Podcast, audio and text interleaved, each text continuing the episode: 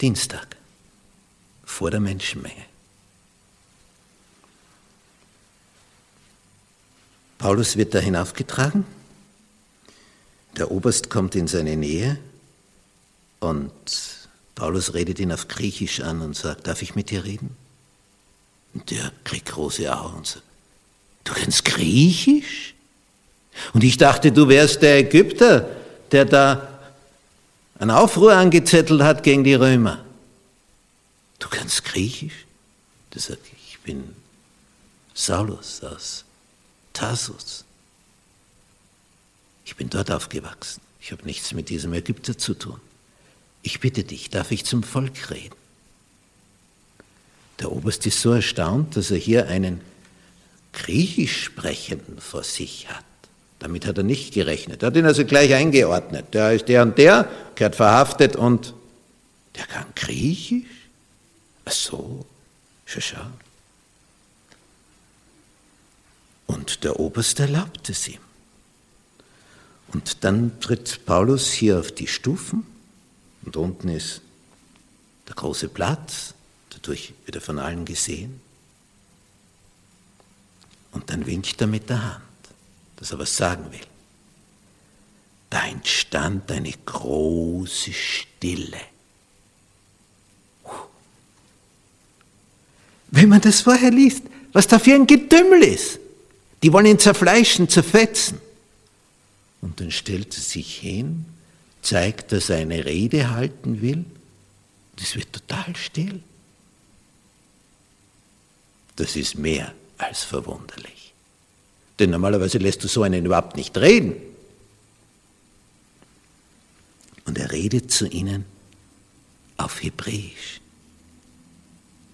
Als sie aber hörten, dass er auf Hebräisch zu ihnen redete, wurden sie noch stiller.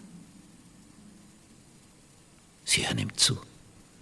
Und Paulus geht überhaupt nicht auf diese Anklagen ein. Er sagt nicht, ich habe keinen in den Tempel geführt und ich lehre die Juden auch nicht den Abfall vom Gesetz. Das stimmt alles nicht, was ihr gesagt habt. Nichts von dem. Er erzählt seine Lebensgeschichte stattdessen wo er aufgewachsen ist, dass er hier zu Füßen Gamaliels gesessen ist, von diesem großen Rabbi ein Student war. Und er sagt in Vers 4 von Kapitel 22, ich habe die neue Lehre verfolgt bis auf den Tod, ich band Männer und Frauen und warf sie ins Gefängnis. Ja, bis Damaskus bin ich gegangen, um sie gefangen nach Jerusalem zu bringen.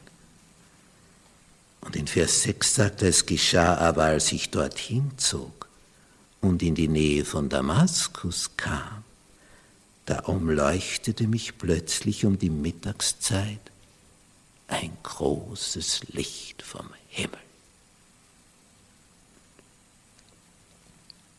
Und dann erzählt er, wie das war, wie sich Jesus ihm offenbart hat, wie er blind geworden war. und wie er dann wieder sehend wurde.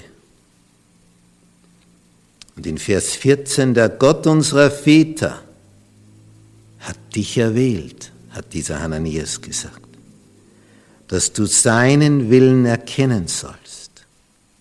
Vers 15.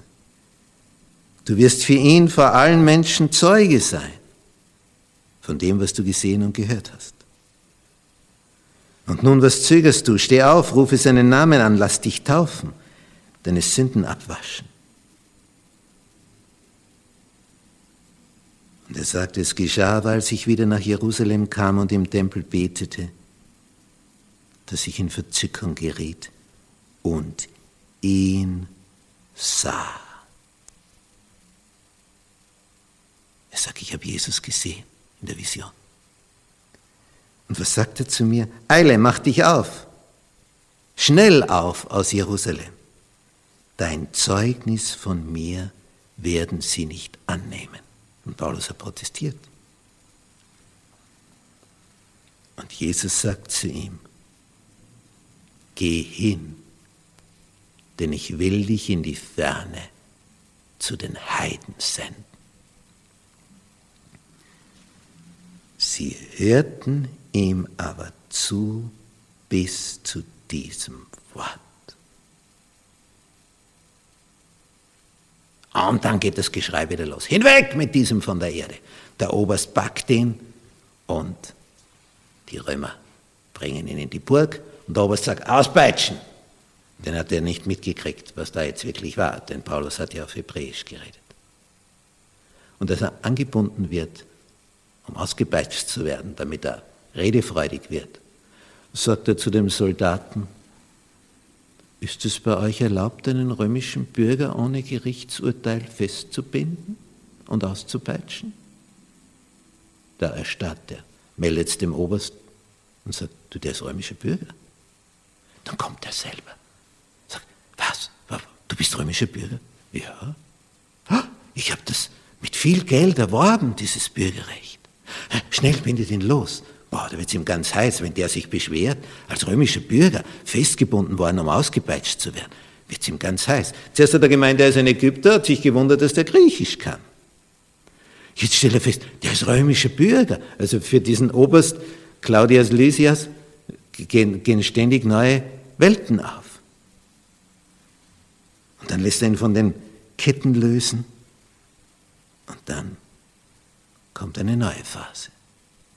Eine ganz neue.